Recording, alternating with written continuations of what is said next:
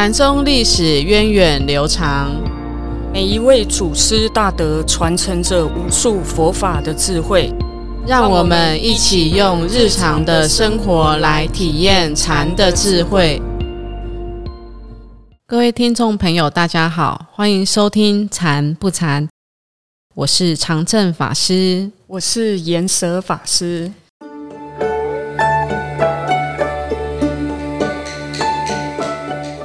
在上一集，我们讲到六祖慧能的故事，大家还记得弘忍为什么要传法给慧能吗？好像就是说他有开一个叫大家写祭子，嗯嗯，因为祭子才把这个衣钵传下去的。对，究竟是什么祭子？嗯。而且本来大家是看好神秀禅师接棒的，因为他是大师兄嘛，又是教授师，对，又是爆冷门。这时候章鱼哥不知道没有，反正你有响应世界杯哦。哦，那当时慧能禅师就说了一个句子哦，我想大家应该可能都能朗朗上口：菩提本无树，明镜亦非台，本来无一物，何处惹尘埃？好，那让五祖。弘忍不但为慧能讲《金刚经》，也把衣钵传给他。那究竟慧能为什么会说出这个偈子？现在我们透过禅宗故事小剧场来了解当时发生的故事吧。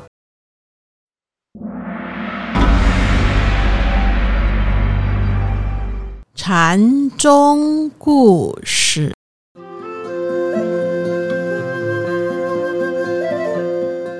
六祖慧能千里迢迢来到黄梅拜谒五祖弘忍，不料弘忍却叫他到后院劈柴舂米。就这样过了八个月，弘忍觉得交棒传法的时间到了，于是就跟他的弟子们说：“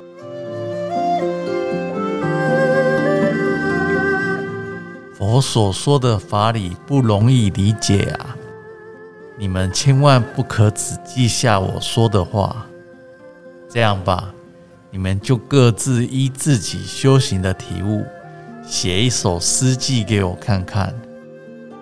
如果符合佛法的义理，那么我就把衣钵传给他。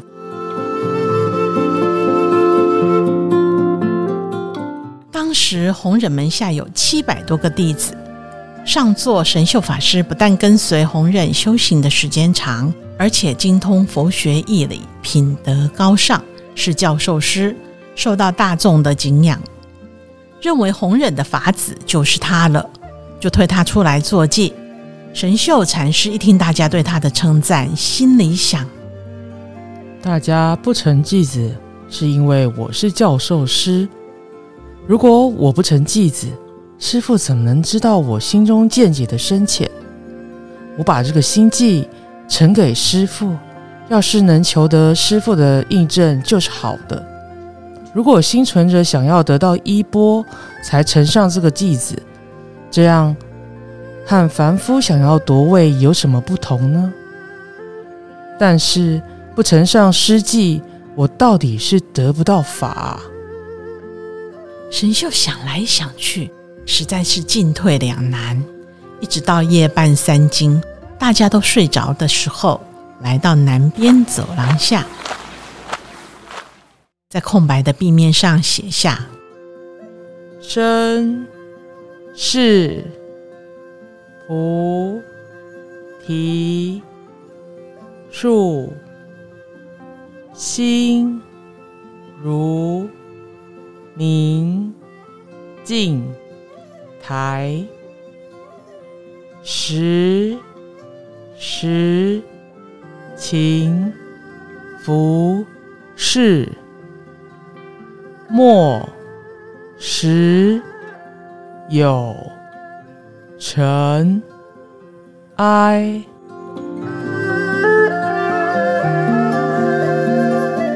师傅要是明天看见我这个句子，很高兴，很满意，那就表示我和祖师的心法有缘。要是师傅不满意，那就是我的累世业障深重，不适合获得师父传法。佛的意思难揣测啊。神秀写完之后，回到疗房，在疗房里思来想去，坐也不是，躺着也不是，一直到天亮。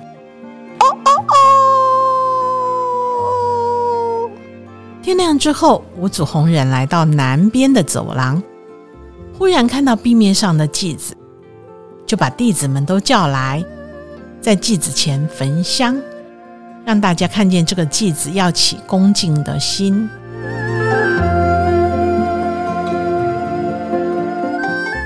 你们要好好的诵持这个祭子，若能悟出这个祭子，才能见得佛性。依照这个偈子去修行，可免于堕落恶道，获大利益。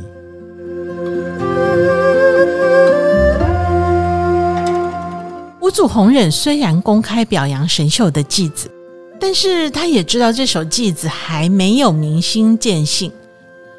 于是私底下把神秀叫来，告诉他他的修行还没有入门，要他回去再重做一首。又过了两天，有一个小朋友经过舂米房，一边走一边唱诵神秀的偈子。六祖慧能一听就知道写这首偈子的人还有挂碍，还没有大彻大悟，就问这位小朋友：“你唱的？”是什么句子啊？你这个南方来的人，你竟然不知道师傅说，人生最重要的是生死大事。师傅想要传衣钵，所以要弟子们做师记来看看。如果有人悟得大意，就传衣钵给他，成为第六代祖师。神秀上座在南边走廊的墙壁上写了无相记。师傅教大众读诵这种偈子。还说依这首偈子修行，不会堕恶道，还可以得大利益。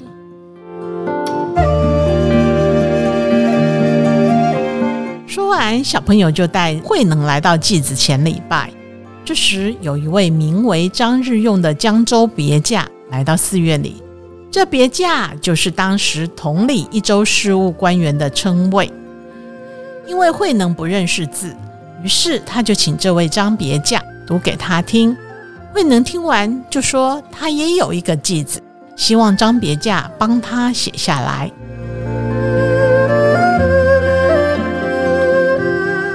你也会做偈子啊？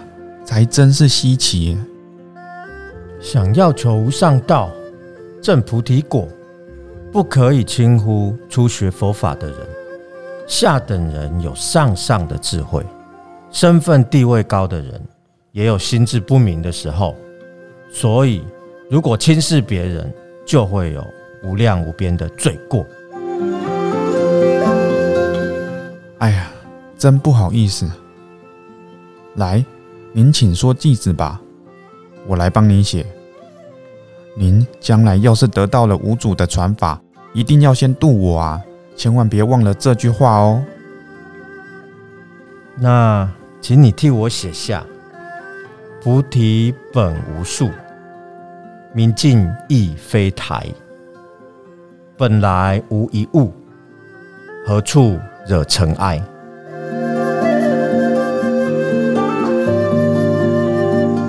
当这首偈子写到墙上之后，大家一看，惊讶不已，在底下窃窃私语：“真的不能以貌取人呐！”五祖弘忍看见大众的精怪，怕有人会因为传法的事伤害到慧能，就用鞋子把慧能的记擦掉，说这还没有明心见性。大家也就以为是这样，没再多想。之后，弘忍为慧能讲《金刚经》，知道慧能已经开悟，就把法传给他。慧能自此成为中国禅宗的六祖。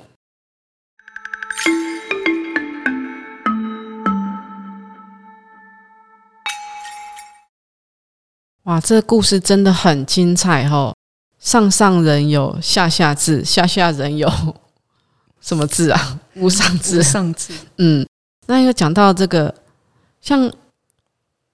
神秀禅师的句子，我也觉得非常好啊！身是菩提树，心如明镜台，时时勤拂拭，莫使有尘埃。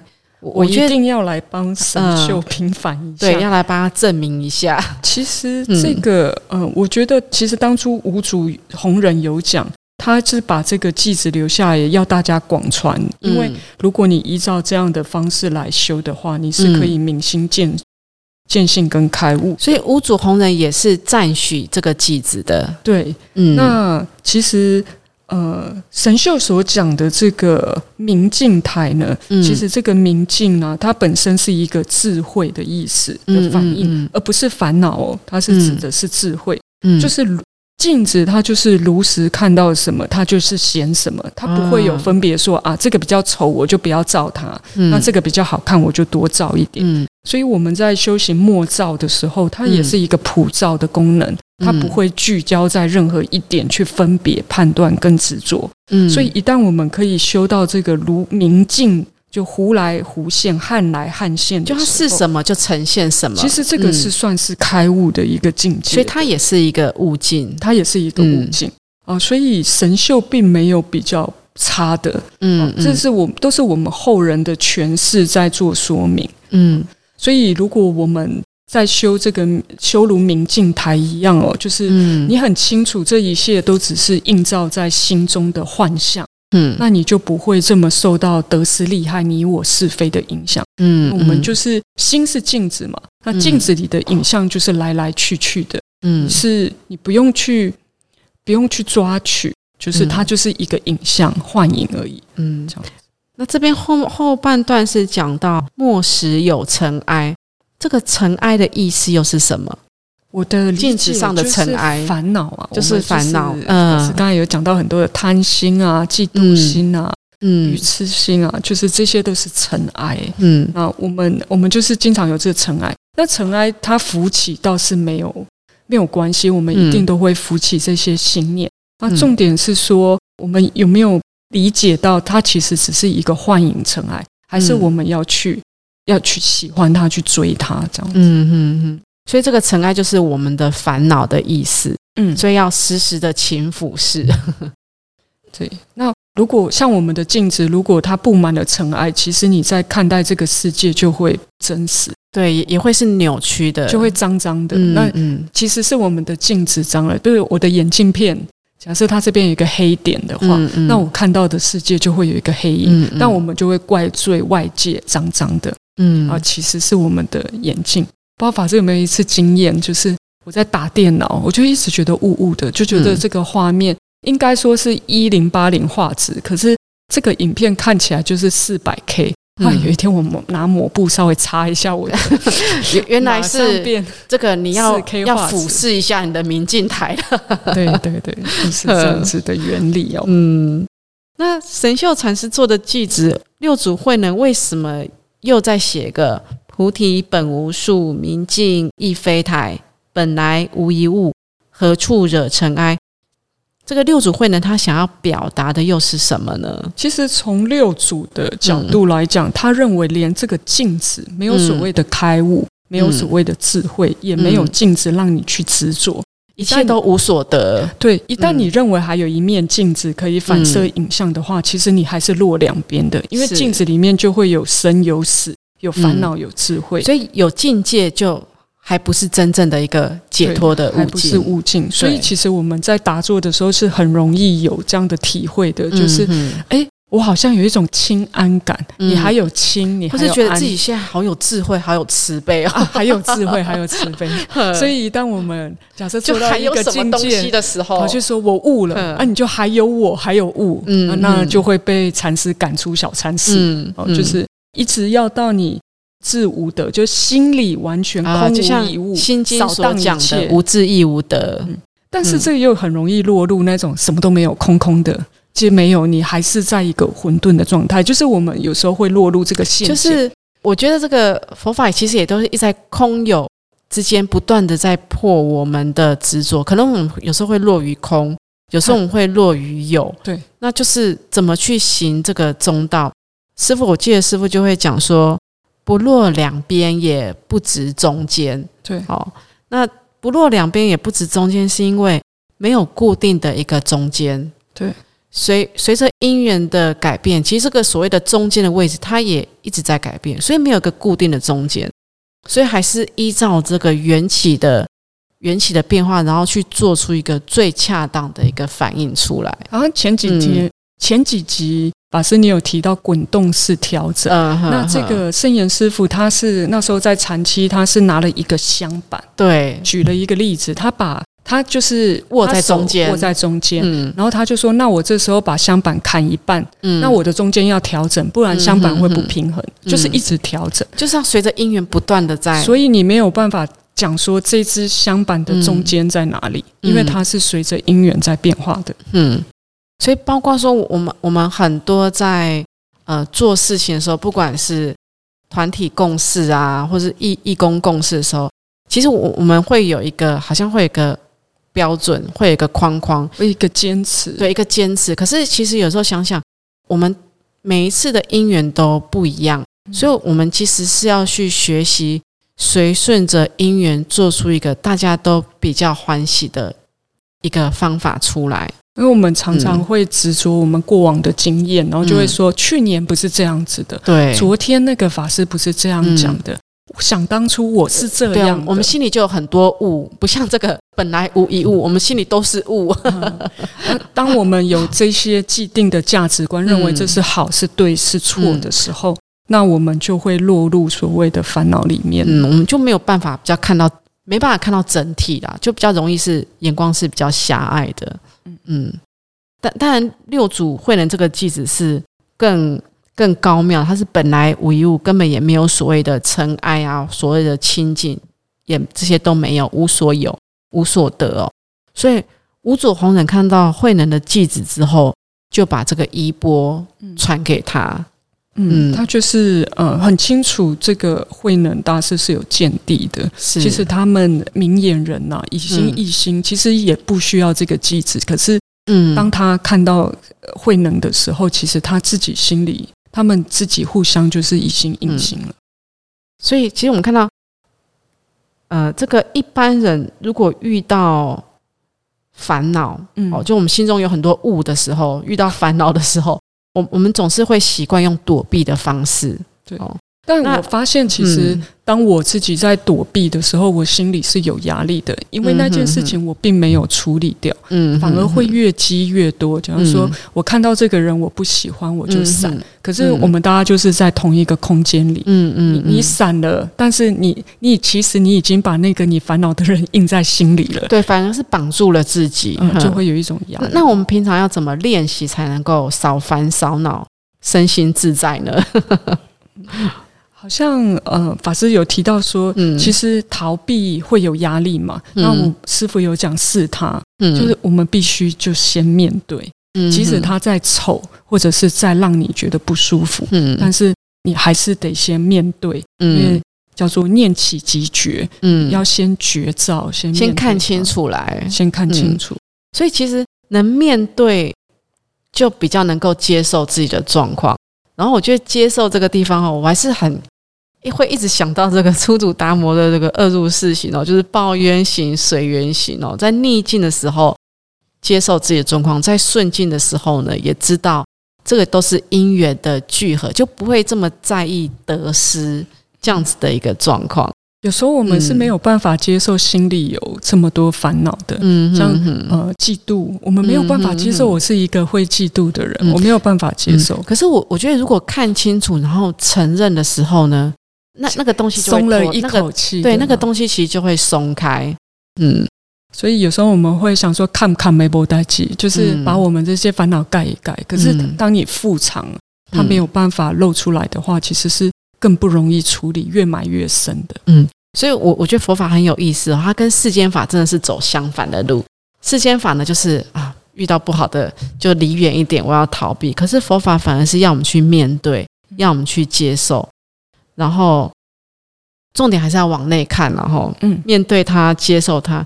其实我我我觉得到了能接受的时候，那个障碍就少很多，至少心里的挂碍就少很多。那后面就是看怎么处理呀、然后师傅也说，能处理就处理，不能处理的呢，就先放下。就先放下。对，